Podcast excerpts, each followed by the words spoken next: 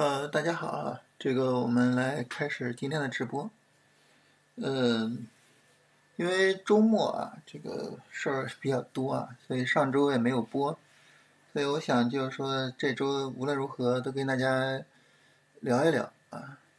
这个回家来也是刚回家来啊，然后回家来呢就跟大家闲聊一下。呃，其实我我自己也是想。就是说，我们每个周末呢，闲聊一下啊，就可能不像我们平时在新米团的直播那么正式啊，或者是呃那么围绕着交易啊，就是聊啊，什么板块是主线啊，这板块怎么做啊，或什么。就周末的时候闲聊一下，因为我觉得交易这个事情真的自自己一个人做的，就是真的非常痛苦啊，然后很孤独啊，尤其是。呃，行情不好啊，交易不顺利的时候，这种压力呢，它是天然的啊。我我我我们每个人都难免的会受到这种压力啊，以及它的影响。这个时候呢，我觉得我们大家呃相互聊一聊，是吧？呃，可能也能够就是帮助我们啊，能够更好的去度过这些困难的时候。呃，这波行情啊，就这一次波段下跌，真的就是特别的痛苦！这一次波段下跌的这种痛苦呢，我感觉和去年两次比较啊，真的是一一点都不差啊，一点都不差。就当时在这一波的时候，咱们也是很痛苦，对吧？呃，这一波行情，呃，持续性的下跌啊，也是非常痛苦。那么，当然这一波下跌呢，下跌的这种幅度会更大一些啊，相比于我们当下来说，幅度会更大一些。但是从时间上来说，其实差不多啊。我们这个哪怕按照上证指数从五月份算到现在，十月下旬了，对吧？这是马上这就是半年了啊。但是这个呢，也就从十二月份到。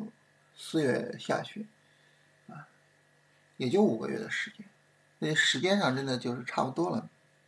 这种痛苦，呃，积攒的是比较多的，所以我觉得我们时不时的聊一聊，啊，能够相互之间沟通一下，是吧？嗯，可能一波行情啊，我们。从很长时间我就看大家聊啊，就是现在是黎明前最黑暗的时候，嗯，比如说八月份这一波下跌啊，我们就是啊，黎明前最黑暗的时候。现在呢，我们也说啊，黎黎明前最黑暗的时候，就是现在我我觉得就真的就是说我们感觉到黑暗啊，但是它是不是最黑暗呢？不知道，是不是下面就是黎明呢？不知道。我觉得就是说聊一聊呢，也能。我们相互扶持吧，就尽量的啊，能够比较快的，大家一起度过这个黑暗的时候，啊，就是相互扶持吧。所以我觉得就是无论如何，今天都跟大家聊一聊。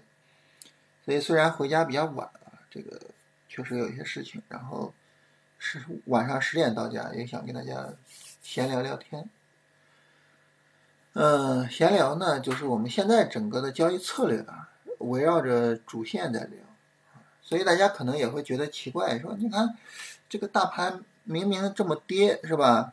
然后咱们当时在周一的时候就跟大家提醒，啊，就是说这个大盘是破位了啊，最强指数都破位了，是吧？最强指数国人两千嘛，国人两千都破位了，啊，就是市场要进入新一轮下跌了。我们从周一就跟大家说这个，但是后面呢，我就跟大家说啊，我们需要去关注板块。大家可能觉得奇怪，就是明明。就是你也判断大盘下跌，而且大盘跌的也很厉害，为什么要去判断板块呢？我想今天首先跟大家分享一下，就是我们现在的这个交易方法或者交易思路啊，是围绕着主线板块在做，围绕主线做。但大家说啊，那你围绕主线做，是不是大盘你就不看了？啊，所以你看大盘跌的这么厉害，这个。我们也去复盘啊，也去找主线啊，也什么什么，是不是就不看大盘了呢？并不是，啊，并不是，啊因为你说白了就是主线和大盘，他们其实也是相互依托、相互支持的，对吧？大盘上涨的时候，这个时候呢必然的有主线啊，然后板块行情也比较容易展开，我们去做主线也比较容易赚钱，对不对？反过来呢，那么主线延续啊，主线持续的推升，也能够带来市场情绪的高涨，进而呢把大盘给带起来，对吧？所以他们两个呢其实是相互依存的啊，所以大盘对于我们来说还是很有意义的。但只不过是说什么呢？就是股市上涨的原动力不在大盘身上，而在主线身上。啊，你说大盘涨了跌了，大盘是怎么涨跌的？是大盘指数它需要涨或者需要跌吗？不是，对吧？是因为有某一些逻辑去驱动某些板块上涨或者是下跌，然后这些逻辑呢，把主线板块给驱动起来之后呢，主线板块带动着大盘上涨或者是。下跌，对吧？就大盘的涨跌是这么来的。是本质上来说呢，主线板块是真正意义上的驱动力，是主线驱动了大盘。所以这个时候就有可能出现一种什么情况呢？就主线提前于大盘见底，大盘没涨，主线涨了，有可能出现这种情况。那这种情况呢，我我们围绕主线做的情况下呢，该做也做，啊，该做也做。只不过说呢，大盘下跌呢，那么我们为了控制风险，就可以什么清仓做，啊，当然啊，当然你说啊，这个我清仓我就不折腾了，是吧？呃，也也没必要，我就等大盘涨起来再说啊，反正大盘涨起来的时候百分之百的有主线，那我就到那个时候再做主线就可以，也没问题啊，也没问题，是吧？但是呢，确确实实的有一些主线会独立于市场。比如说，我们举个例子啊，就是刚刚过去的例子啊，刚刚过去谁呢？减肥药是我们的主线，对不对？啊，刚刚过去的例子，我们来看啊，减肥药呢，它就是从它诞生到它一波行情，就如果说啊，我们就等着说大盘见底了我才做，大盘见底，你怎么着也得到这儿才能判断大盘见底，这个时候呢，减肥药可能我们已经就没法做了。啊，就是一个持续时间很长的一个主线行情，对不对？可能我们就没法做了，啊，我们在这做减肥药吗？可能就不敢做了，因为减肥药当时是放量滞涨，我们可能就会判断，哎呀，它有没有可能见顶啊，对吧？就不做了，啊，所以呢，就是有些时候呢，可能也独立的去做主线，啊，只不过说我们把仓位控制好，把风险控制好就好了，对吧？那么我们围绕主线做呢？其实就是三个问题，啊，就是我们所有的交易归结为这三个问题，就是把这三个问题解决了，我们关于交易的大部分问题就都解决了。第一个问题，市场有没有主线？啊，你比如说我们此时此刻市场有没有主线呢？没有，此时此刻没有，对吧？所以呢，在周五的时候啊，我们就聊说，我们现在这个市场，我们能干的唯一的事情是什么呢？我们现在这个市场，我们能做的唯一的事情啊，就是我们等一个新的主线出现，这是我们唯一能做的事情，因为老主线全死了啊。你只有等新的主线出现了，我去跟新的主线，然后呢去做操作，对不对？所以现在市场没有主线，现在就是市场没有主线的情况。没有主线呢，我就什么都不做啊，我等新的主线出现。新的主线出现呢，一定是这个主线有一个三十分钟的强拉升弱回调，我到时候就去做啊。第二个呢，就是如果有，因为你第一个问题是没有的话，后边两个就不用管了，是吧？第二个呢，就是如果有是谁啊？然后这个逻辑啊，然后行情持续性如何？啊，也就是说操作价值怎么样，对不对？就比如说市场有主线，啊，我们前段时间就是减肥药的主线，还有华为的主线，对吧？市场有主线，有主线呢，我们就去判断这主线是谁，明确说，哎，减肥药啊，华为，那它的逻辑是什么？就为什么市场看好减肥药呢？为什么市场看好华为呢？对不对？啊，我们现在市场没有主线，但是后续的话，有没有可能新能源走一波行情？啊，就是你像风电在周五走的还是不错的，是吧？看看有没有可能走一波行情。那风电的逻辑是什么呢？那我们去判断说，这风电有没有可能具有行情的持续性呢？对吧？我们就可以去做这种判断，对不对？所以就是有的话是谁，它持续性怎么样，然后得一个结论啊，结论呢就是操作价值如何。那很明显，我们就盯着操作价值高的那个主线去做，对不对？啊，然后第三个问题，主线里的龙头是谁？然后我们去做主线里的龙头，啊，所以我我们围绕主线做就是这三个问题。你把这三个问题回答了，就基本上就是说这个市场能不能做，啊，能做的话我去做谁就很明确，明确了之后我们就做操作就行了，是吧？大家知道咱们的操作呢，进出场条件都是完全量化的，你就使用量化的条件去跟踪就可以了，也不需要做什么判断。我们需要做判断的重点的就是这三个问题，啊，所以我们去聊啊，聊这个市场大势，聊市场大势呢，其实就是辅助我们去判断市场的主线情况，对吧？啊，然后聊主线板块，这是重点啊。然后就是，如果我们每周聊的话，因为现在确实是，呃，条件有限，有些时候确实是没有时间。如果我们每周聊聊呢，其实就是聊这些内容，啊，这是我们现在整个的一个交易思路，其实就是也很简单，是吧？也很简单，但大家可能会说，说这个判断主线这个事儿，我我觉得好难，判断龙头这个事儿，我觉得啊好难。但是这个事儿呢，就是这样。我我我一直有一个观念啊，有一个理念，不知道对不对啊？跟大家分享一下，就是这个理念呢，就是就再精妙的方法，再好的方法，它一定是很简单的，符合一个刚接触股票的人的直觉啊。如果说一个方法它很很牛、很复杂、很厉害。但是你从直觉上理解不了，那这个方法可能是有问题的。你想想，我我们从直觉上，我们感觉就是现在的这个股市，它有什么主线吗？有什么行情吗？有什么值得我们做的吗？你从直观感受上就觉得哇，现在这个行情完蛋，对吧？当然，可能也有一些个股就走的特别好，一些独立的个股走的特别好，是难免的，是吧？肯定会有，但是呢，这个概率太低了。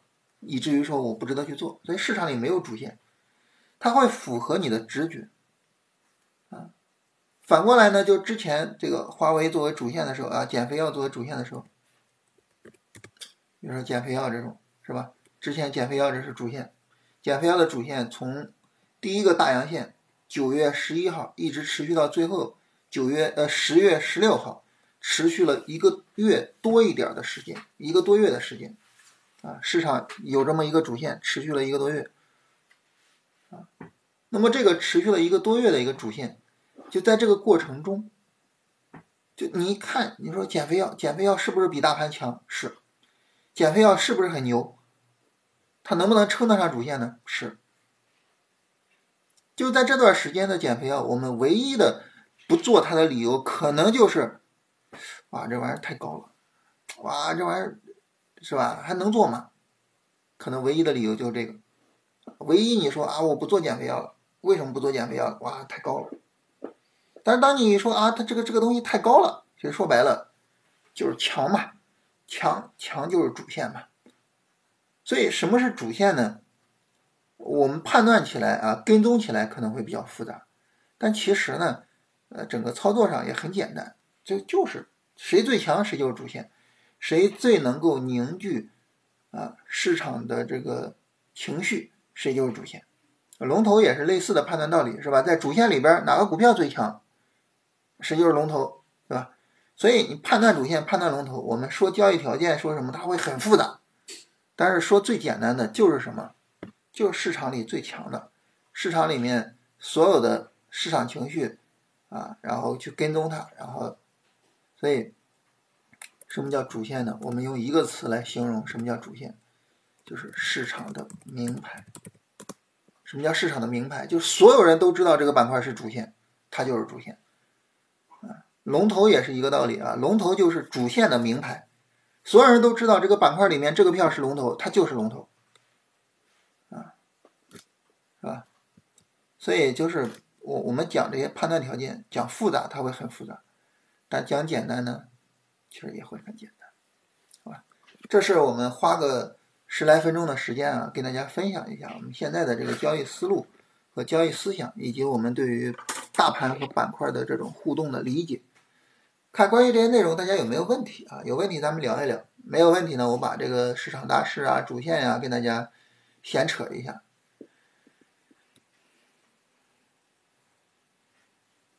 关于刚刚才我说的这些内容啊，大家觉得有没有什么问题啊？有没有什么难以理解的地方？或者是大家觉得，哎，我我我觉得你说的不对啊，呃，我们可以沟通一下。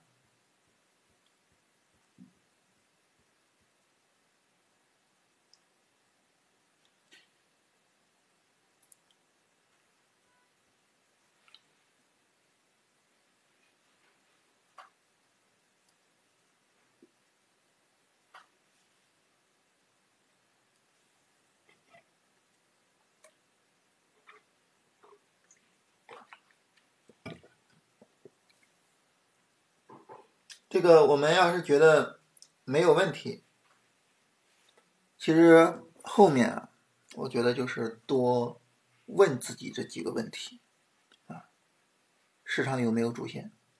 主线是谁？啊，这个主线能不能做？是吧？那主线里的龙头是谁？多问自己这几个问题啊。减肥药回头看啊，应该怎么做进去？其实就首先一个就调整做进去是吧？那它调整呢？我们最简单的就是我们把它的所有的阴线圈出来，它收阴线的时候，这是最简单的是吧？这一天，啊这一天，这一天，这一天，这一天，这一天，以及最后啊这一天，这几天，这是这是最基本的我们需要去看啊，这个要不要做呀？就这几天是肯定是需要去看看的啊，我们要不要做啊？其他的就是说，哎，我需要看细节上啊，三十分钟上有没有调整或者什么的，这可以通过三十分钟再再再去看一些比较细节的内容。但是最简单的、最基本的，就是在这每一根阴线的时候去看、去讨论、去思考，我们能不能做，我们要不要做进去啊？这里面最重要的、最基本的是哪一个呢？当然就这，这是最基本的、最重要的。为什么？因为这是第一次调整。你在这个地方做进去，呃，在当时能够赚到第一笔钱，你后面每一个阴线你做的都踏实，赔钱也是赔利润嘛。你这个地方如果不做进去，一旦这儿没有做，就麻烦了，就从这儿开始。就一定是恐高的，啊，但大大家说这个指数上也不恐高啊。你比如说啊，你一看这种，你就会想，有没有背离呀？哇，这还能做吗？这一加速，哇，是不是太高了？就是它涨得慢，你就会觉得有没有背离；它涨得快，你会觉得哇，太高了。总之就进不去了。所以第一次特别的重要。这里边还有一点是什么呢？还有一点就是，你做如果说做其中的龙头的话，啊，我们来看一下啊，到第二次，假设我们到第二次做，我们一看其中的龙头，你看看还能不能进得去？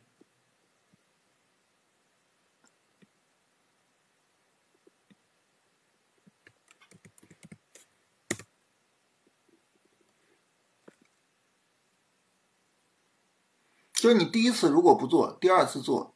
难度会剧增，这种难度当然就是大家说啊，这难度都是心理上的，没有什么实际上的，但是心理是最实际的。我们自己的交易心理其实是最基本的、最重要的，啊，就是就是我们自己的交易心理才是最重要的，啊，我们自己的交易心理如果说呃你没有去解决，其实你会发现所有的交易条件都没有意义。只有你从交易心理上，啊，你能够在那儿做进去，能够持有，然后能够有利润，让你在后面不恐高，其实这个是比较基本的。我们来看，当我们在第二第二个位置进场的时候，龙头已经涨了将近百分之九十了，啊，然后龙二是百分之五十二，龙三是百分之二十六，这个时候就会有问题，什么问题呢？就首先龙头我已经不敢做了，但是后排的这些呢，我可能又会觉得，就首先一个我可能又会觉得它太弱，我不想做。其次呢，就我做进去，它可能也不会给我很明显的利润，所以就等于龙头是最值得做的，我不敢做了，啊，然后呢，后排的可能没那么值得做，我也不想做，我做进去可能也没利润，就总之就会特别的尴尬，所以第一时间能做进去，那个是特别重要的。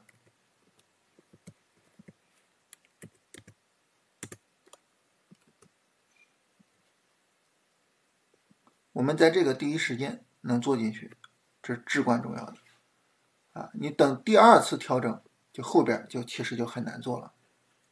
你再往后就更不用说了。你一到这种走势，一到这种走势，你说还做吗？肯定不做了，对吧？肯定就不做了。但是如果说你前面有利润垫，你在这儿做进去一次，拿到利润了啊，这个地方做进去一次，拿到利润了，那么你后边其实。你你首先你不做也无所谓了，是吧？你主要的利润你赚到手了。其次呢，你要做无所谓啊，你要做就做进去啊，对吧？说的再夸张一点，你哪怕最后又做了一次止损了，又能如何呢？啊，所以就是最底下的那个利润所带来的利润垫，其实它对于我们的交易心理的影响会非常大，啊，会非常非常大。进出场的量化怎么最简化，让操作简单明了？最简化就是你只有一个进场和出场，其他不做任何处理。啊，就像咱们在这个新米团直播的时候，啊，你的进场呢，就是我们在行情好的时候跟行情坏的时候，呃，两种进场位是吧？啊，然后出场是统一的，啊，出场是统一的，你就按照这种方式，最简单的方式。就是中间那些什么推损呀，那些什么全没有了，完全没有了，我也不考虑了，我就使用最简单的方式来。就这个是，这个是就是说你能让它简化，但是呢，就是简化是简化了，但是你做交易简化不是唯一的目的，对吧？啊，并不是唯一的目的，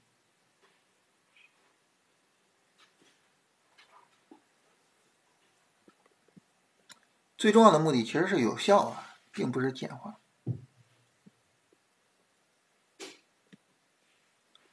呃，大盘周五是缩量跌，还要跌啊！这个来，我们来聊一聊行情，来聊一聊大盘的情况。嗯，大盘这个情况我们怎么理解呢？其实就首先一个，现在是一个波段下跌，但是其次呢，就是理解为现在是波段下跌的加速段。当然，你说加速段会不会直接结束波段下跌？会不会直接涨起来？不知道。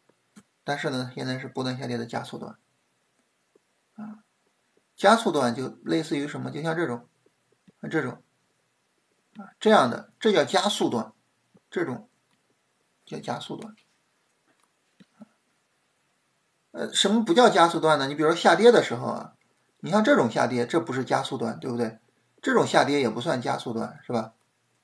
啊，当然，你像中间这种小调整，那就更不用说了，这些都不是加速段。加速段就是这种加速放量，然后加速下跌，加速段。这种下跌呢，速度快，杀伤力比较强，但是对于技术分析的人来说，有一个好处，什么好处呢？就是你止损一次就完了。无论是我们是推损出来的，还是你怎么着出来的，总之你出来之后你进不去，因为它加速啊，它没它没有什么能让你进去的位置啊，所以对于技术分析来说，其实是有这么一个好处啊。当然你说这个我呃没有这种止损啊，我没有什么，那那这就是没办法了，是吧？但如果说从技术分析的角度啊，我们该设止损设止损，该怎么怎么样。这个时候，其实这种加速的行情对于我们来说是好事儿，但是有个问题，什么问题呢？不要半路上买进去，对不对？啊，有这么一个问题，就是你在加速段的时候，看能不能尽量的不要在半路买进去。啊你比如说，你像这个行情呢，它是加速段，那么我们怎么样能够避免就在这种半途中买进去呢？这是一个问题。所以关于这个呢，我觉得就是非常重要的一点。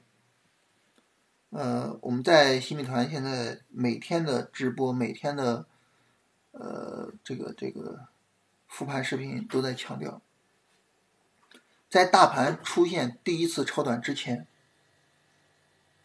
不要把仓位加的比较大，把仓位严格的控制好。所谓大盘出第一次超短，什么是大盘出第一次超短呢？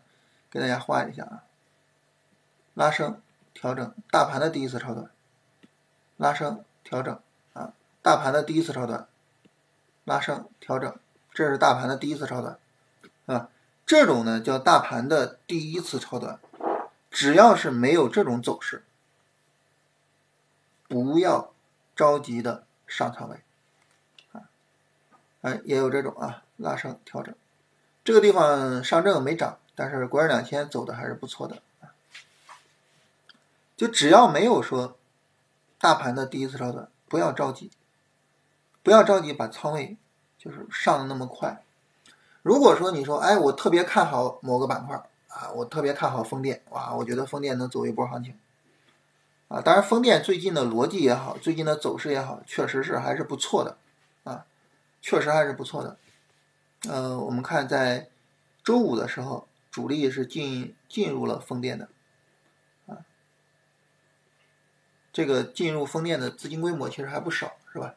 就主力是往风电里进场的，啊，因此呢，那么你说我比较看好风电，我要去做风电，那好，控制好仓位，控制好仓位，控制到什么程度呢？就正常仓位的一半水平。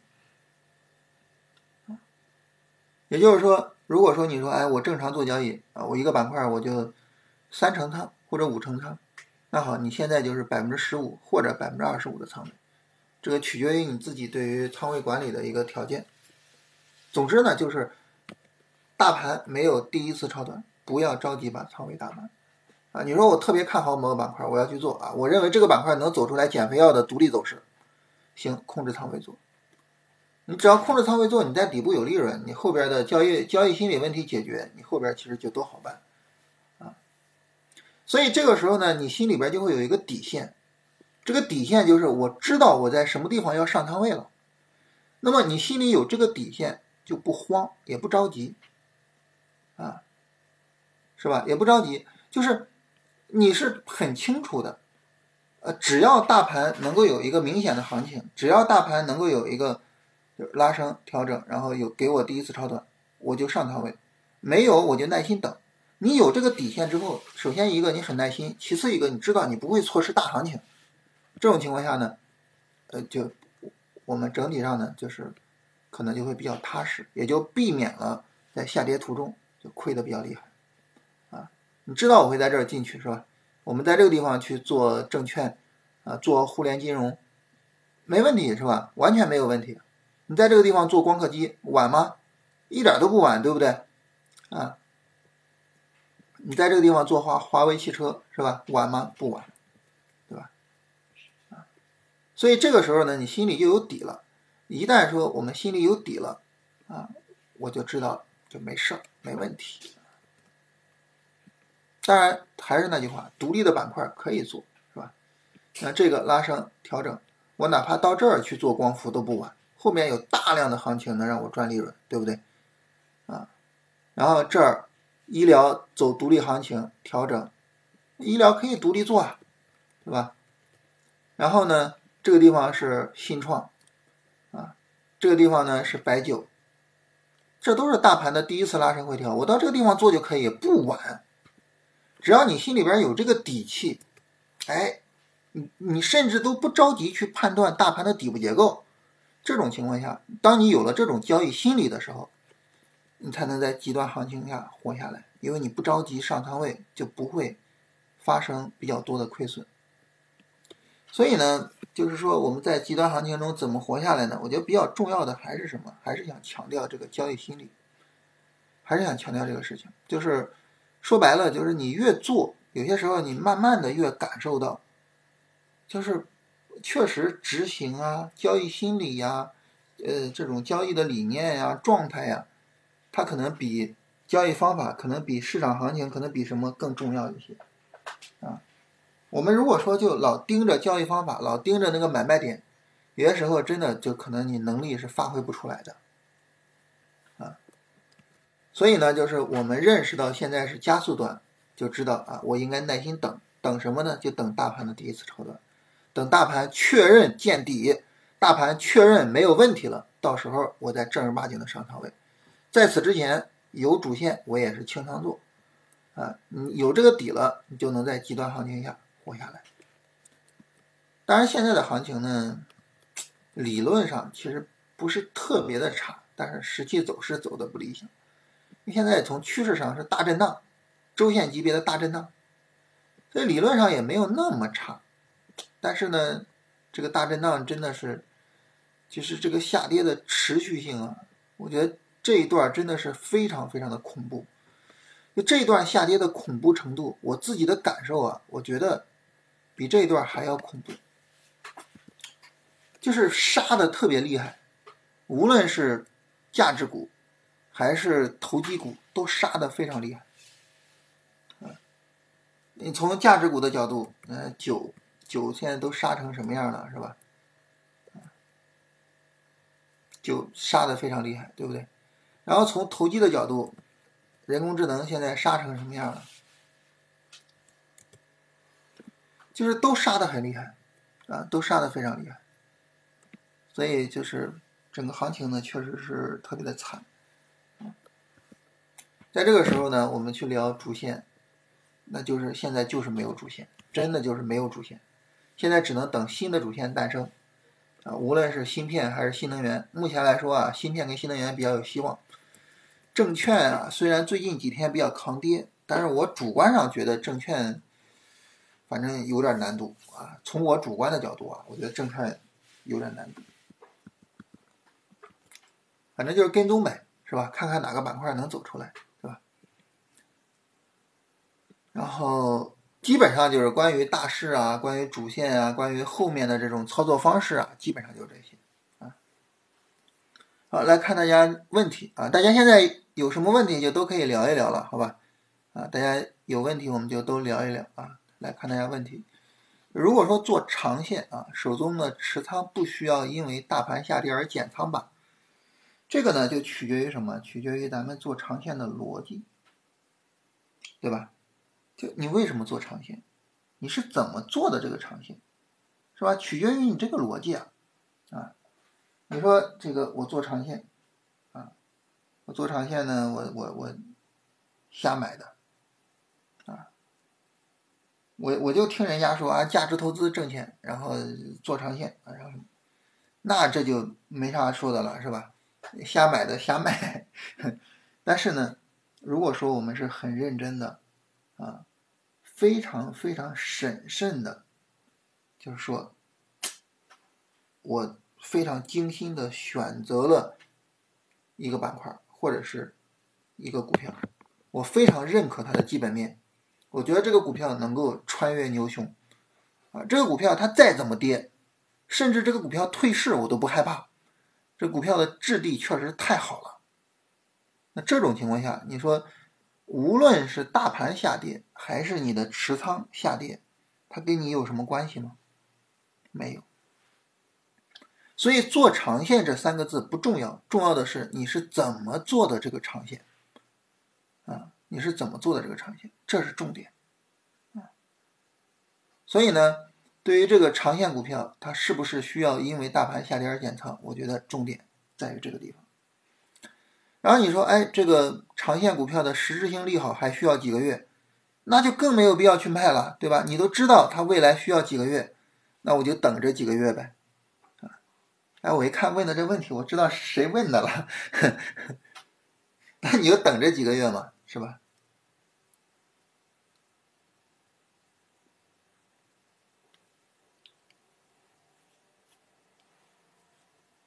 就这种问题啊，其实我们经常会遇到。就每一次大盘下跌，每一次大盘杀的特别狠的时候，是吧？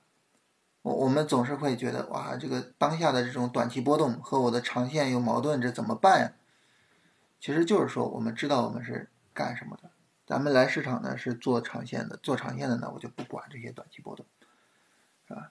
而且我尤其是我明明知道这个股票的实质利好还需要几个月的时间，我现在把它卖掉了。那因为它这个利好需要几个月，但是呢，它涨需要多久你不知道啊？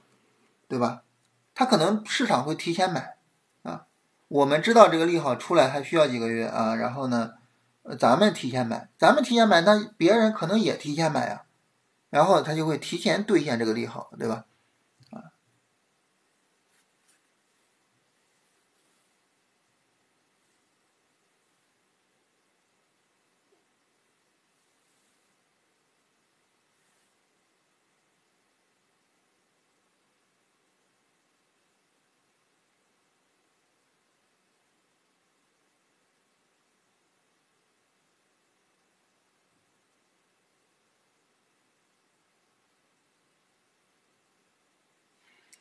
好，大家看看还有没有其他问题啊？然后咱们闲聊一下啊，没有问题，咱们就就就聊这些啊。大家如果说有什么问题，咱们就闲聊闲聊。我觉得就是周一到周五啊，在新米团直播，每天都是聊行情、聊操作，聊的也累，是吧？咱周末聊聊闲话啊，有一些什么理念、理念上的问题也好，方法上的问题也好，或者是交易心理上的这种什么也好，就是咱们。聊聊这些，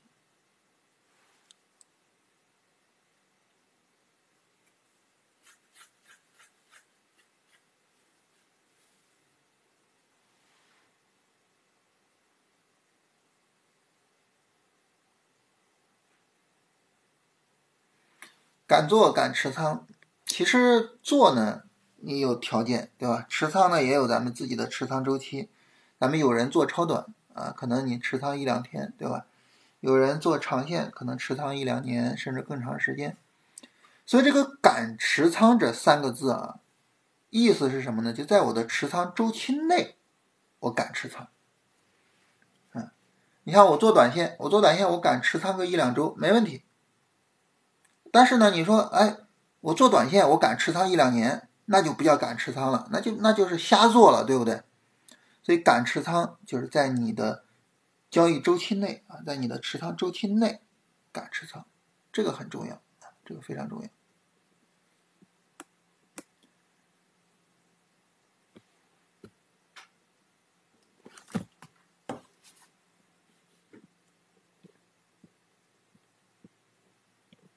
现在的政策情绪对技术分析的影响怎么样？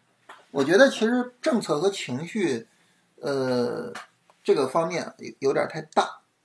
其实就是什么呢？我觉得就是从走势的角度来说，就是波段下跌对技术分析的影响，波段下跌对技术分析的影响啊。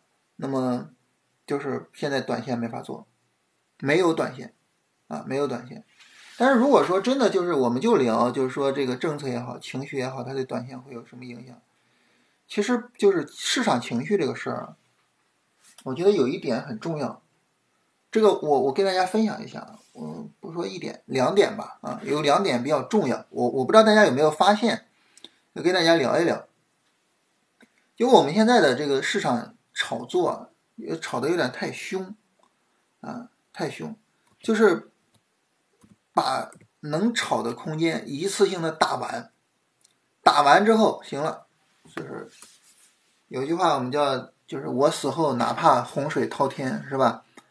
就打完，就整个空间打完之后，我就不管了，所以就导致什么呢？就导致我们很多的就急涨急跌这种走势走出来。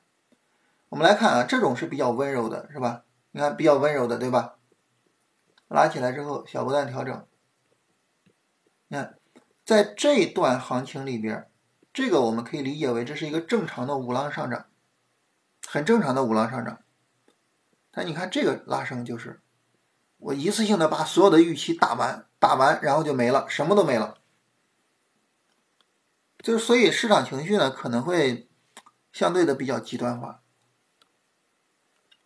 这种比较极端化的市场情绪呢，就导致一个什么结果呢？我们刚才给大家看减肥药，是吧？我们刚才的一个排名啊，是从九月十一号排到九月二十一号。我们把减肥药整个从头到尾的做一下涨幅排名啊，大家来看一下。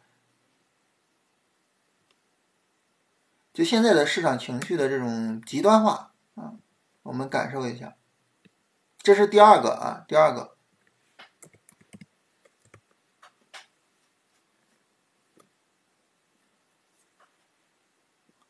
我们来看啊，就是龙一和龙二就有一个阶梯式的下降，从涨幅从三倍直接暴跌到只有一倍，然后呢，龙二、龙三到龙四、龙五又有一个暴跌，就从一倍暴跌到百分之五十左右，而再往后这个这个涨幅都可能就连指数都比不上了。就后面这些行情，这涨幅都可能都不如指数了，就是它不是一个平缓的下降，不是说啊，这个龙一是三倍啊，龙二呢就是二点五倍啊，龙三呢是两倍，不是，是一个暴跌的一个这么一个下降。再比如说周末的时候，风电走的比较好，是吧？我们来看一下周五的风电，那这就是单日行情了啊。单日行情，我们看风电总共有多少只股票呢？总共一百九十三只股票。这一百九十三只股票里边，我们来看百分之十以上的有六个，啊，百分之十以上的有六个。然后呢，很快经过三只股票就是百分之五了。然后二第二十只股票已经是百分之三以下了。你想想多恐怖吧？总共。将近两百个股票，排名我排到两百个股票的第二十名，也就意味着我是班里的前十，前百分之十，对不对？然后我就只有就百分之三的幅度了，就是什么资金往头部集中的有点太夸张了。这就意味着什么呢？这就意味着就是现在的这个行情。你做长远不好做，就是从技术分析的角度啊，做长远不好做。从技术分析的角度，就是可能你做当下是相对比较好做的。咱们聊的就是情绪对技术分析的影响，是吧？第一个做当下比较好做，这也是为什么我跟大家聊超短。我们现在为什么要聊超短？就是因为你做当下好做，做长期不好做。这是第一点。第二点是什么？你做龙头好做。做龙二、龙三可能都未必好做，你做后排的那完全没法做了。也就意味着什么呢？也就意味着现在技术分析做交易，两点要求：第一个立足当下，第二个立足最强的板块和最强的股票。这是当下的市场对于技术分析的影响啊，我觉得是这样啊，大家可以研究一下啊，咱们探讨一下。九月份开始的大盘持续调整中，期间所出来的主线，如果按照超短结构进场，仓位很难做起来。这个这个仓位做起来，其实首先一个啊看我们的风险偏好啊，你风险偏好大，你想下仓位还不容易嘛，对不对？啊，这是一个。第二个呢，就是现在大盘不在波段上涨中，不是重要的赚钱的时候。所以你仓位做不起来，你赚钱不够多，它不是问题啊！我现在我非得赚很多很多钱干嘛呢？没有必要，对吧？啊，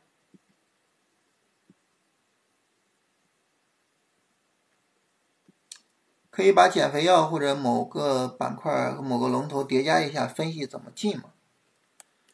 其实这个我觉得比较重要的呢，就还是这个个股啊。板块啊，它们之间的这个节奏，我们刚才说了一般情况来说呢，一般来说啊，我们使用这个板块去掌控节奏，也就是说，我们从板块的角度，我们认为像这种地方、这种地方啊，这样的地方啊，这样的地方、这样的地方，还有这儿，这都是调整机会，是吧？这个时候呢，我就去找哪些个股。它涨涨的时候涨得比较凶，调的时候调的比较小，比较抗跌。我们就重点的就在这几天里面去做进场，也就是有阴线的这几天去做进场。然后呢，比如说我做华为啊，我不做减肥药，我做华为是吧？做华为呢，实际上就也是一样。华为在哪儿有有有阴线呢？啊，对于我们来说比较重要的就是这三天，这两天，这两天，这两天，再往后你就不会再做华为了啊，因为就很明显就崩了，是吧？可能这两天你都不会做了，但是我们就假设这两天也在做啊，就是这样的。我们在这四个区域是最重要的进场区域，你就找涨得多的、跌得少的去做就可以了。新能源是否包括锂电？看谁走的强啊？锂电反正这强度比风电要稍微差一点，风电是走势强度最好的啊。但是这个我不是说布局啊，请注意，我这儿我说的不是布局啊，因为我们一说布局，我们默认的就是什么？我们默认的就是中长线，对不对？不是布局啊，不是布局，就是什么？就是这个从超短的角度，所以我们不谈逆势布局的事儿啊，就看锂电后面能不能发展起来。寡人说打完收工是吧？嗯，这个一个上涨走完了，我们就结束了啊。对啊，现在的情况就是要求更高啊，不仅仅你要选对板块，还要选对前几名的股票，选不对的话没法做，或者说不出利润。所以现在整个市场真的变化还是挺大的。周一的时候呢，国人两千破位进入短线调整啊，上证指数在短线调整中有可能结束下跌。呃，这个时候应该作为最强嘛，感觉没有反应过来。咱们周一国指两千一破位，我就说了，没有最强指数了。短线下跌中哪有最强指数，对吧？谁首先进短线上涨，谁就是当下的最强指数。啊，你说所有的指数都在短线下跌中，那好，那就没有最强指数，没有最强指数，没有主线，什么都没有。它不是说时时刻刻都必须得有最强指数的，对不对？我们此时此刻就是没有最强指数的一个状态。锂矿啊，锂矿呢，其实也有这个问题啊，就是说上一波那个行情呢没有延续啊，跌了一周，创了新低。那这个能不能扛住调整呢？我们得需要看一下啊，得需要看一下。而且呢，你像锂矿这种板块啊，四十个股票，它其实呢想走行情也比较容易啊。同时，锂矿也能证明我们刚才说的那个，你看前三是涨停的，第四名就已经是百分之七以下了，它是个阶梯式的，两个百分之六的，然后就是百分之五以下了，啊，这这个这个落差落的速度特别快。啊，落差落的速度特别快，这是我们就是说从情绪从什么从各个角度，这是我们现在做交易比较困难的地方，落差速度快。而且这个锂矿啊，我也没太搞明白啊，因为碳酸锂，碳酸锂周五是跌停的，那这个对锂矿会有什么影响呢？我不太清楚啊。碳酸锂的期货周五是跌停的。呃，好像收盘的时候收回来了一点，啊，反正就是尾盘跌停了啊，就是大跌。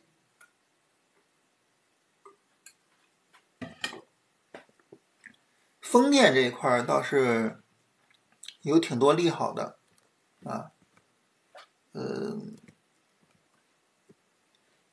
其实风电这一块啊，从，呃，想想从几月份？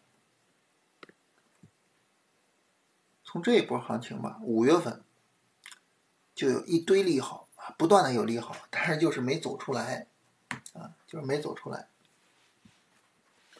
现在也是一堆利好啊，风电到了也到了底部区域了，震荡区的底部区域了，看看有没有可能走一波呢？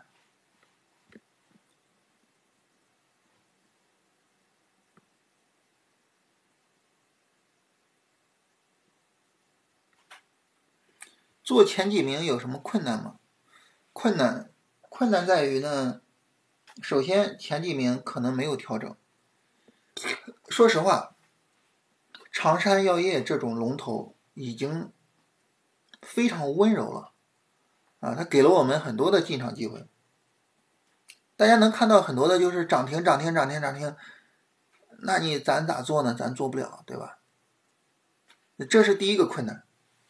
第二个困难呢，就是前几名的涨涨得厉害，跌崩起来也厉害啊，对吧？最后一个就是恐高。还是交易心理啊！说实话，我是今年就是非常深刻的感受到交易心理的重要性。就是你交易心理问题不解决啊，恐高啊，各个方面啊。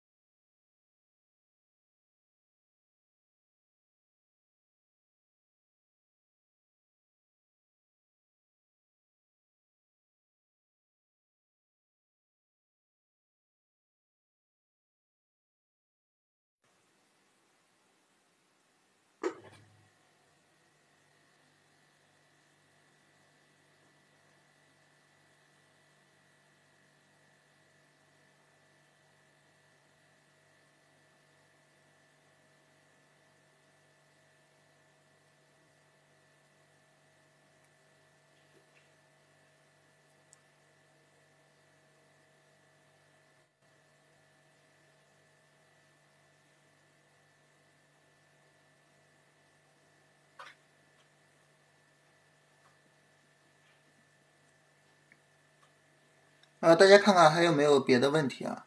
呃，没有别的问题，咱们就聊这些。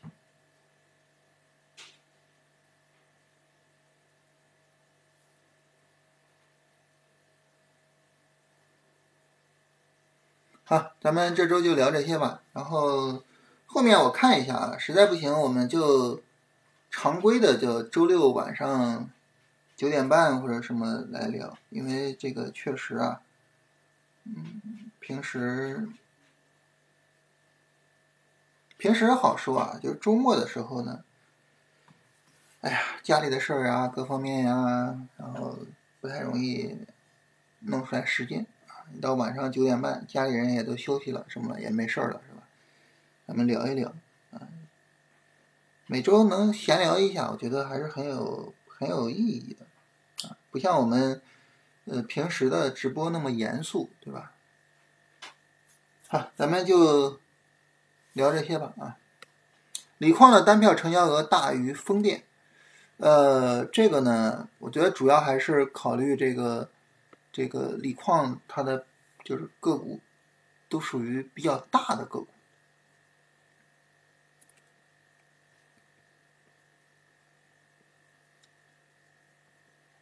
风电一百九十三个票，两百亿。单票不到一个亿啊，这个还是比较夸张的啊。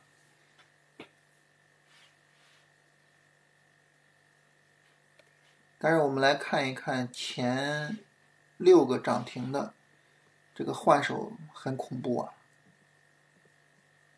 所以这些涨停的他们的活跃度还是没有问题的。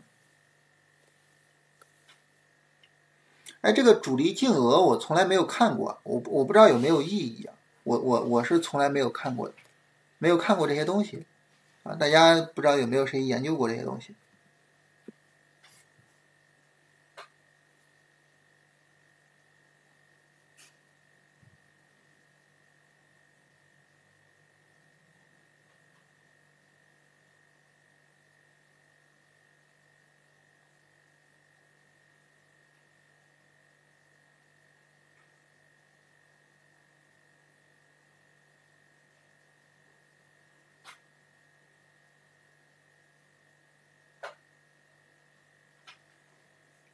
有意义，那我回头我也看一下。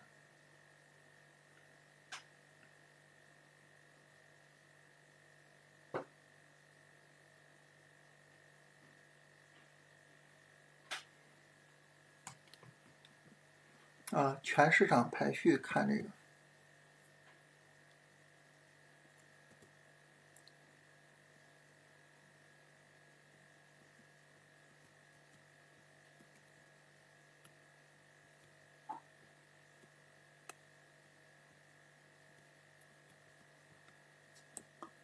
不是在这儿？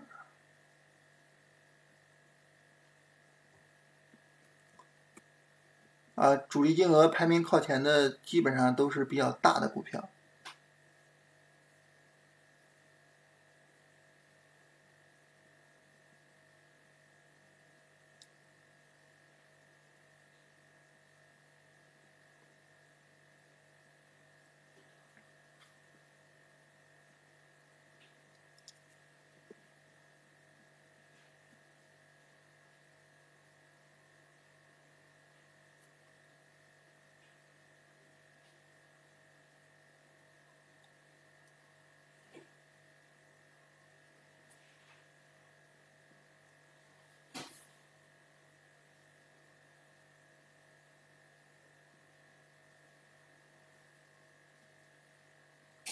下周指数继续加速，要准备出场了。哎，这个有点问题啊。那为什么这周一或者什么会，就这周一破位的时候为什么没出呢？你要等下周再加速，这个主跌风险都没了，为什么要出场呢？啊，我我说主跌风险没了，指的是短线的主跌风险没有了啊。就如果说啊，我我我举个例子啊。当当然，这个也是跟大家探讨，因为这涉及到对未来的行情的讨论。未来行情说白了，谁也不知道它会怎么走，对吧？我现在能明确的就是，重要的买入位置就是大盘的第一次超短，其他的我都不知道。但是我们假设，假设周一是一个大阴线，我我我随口说的啊。如果是这样，你说？这个短线下跌的最重要的下跌段是不是就走出来了呀？就再往后是不是没有太多可担心的了？对吧？主跌风险我感觉就就可能就差不多了，对吧？我们看啊，国证两千从最高到目前跌了百分之五点多，百分之五点六。如果说周一再跌个百分之二以上，就意味着跌了百分之八以上了。这种情况下出来。是不是有值得商榷的地方？如果我们从这个短，就是从这个小高点开始算这个这一段下跌，上证指数四点三四，如果再有一个百分之二的阴线，百分之二对于上证指数来说有点大，百分之一的阴线，百分之五点多的下跌，就是一个主跌风险的大部分的下跌可能都跌的差不多了。我们来看这个下跌啊，这个下跌最高到最低百分之五点零八，这个下跌最高到最低，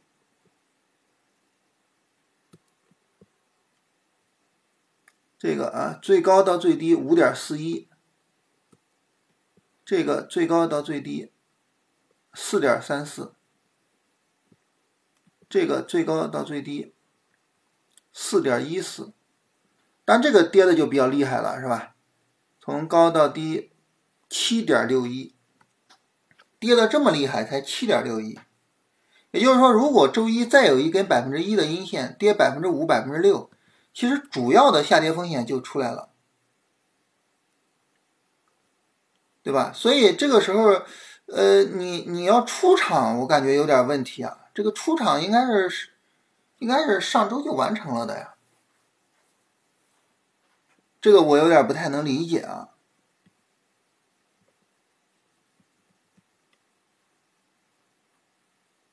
当然，你说它会不会是一九年到现在一个大型筑底？这个就也也也也不好说啊，因为太远了，这行情咱也不没法判断。但是呢，我觉得下周如果说继续加速，然后就出场，这个值得商榷。这个事儿，我觉得还是得好好琢磨琢磨啊。我我感觉这个有点奇怪。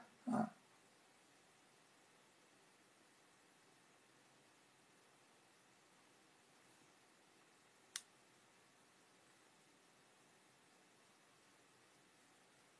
好吧，那咱们今天就聊这些啊。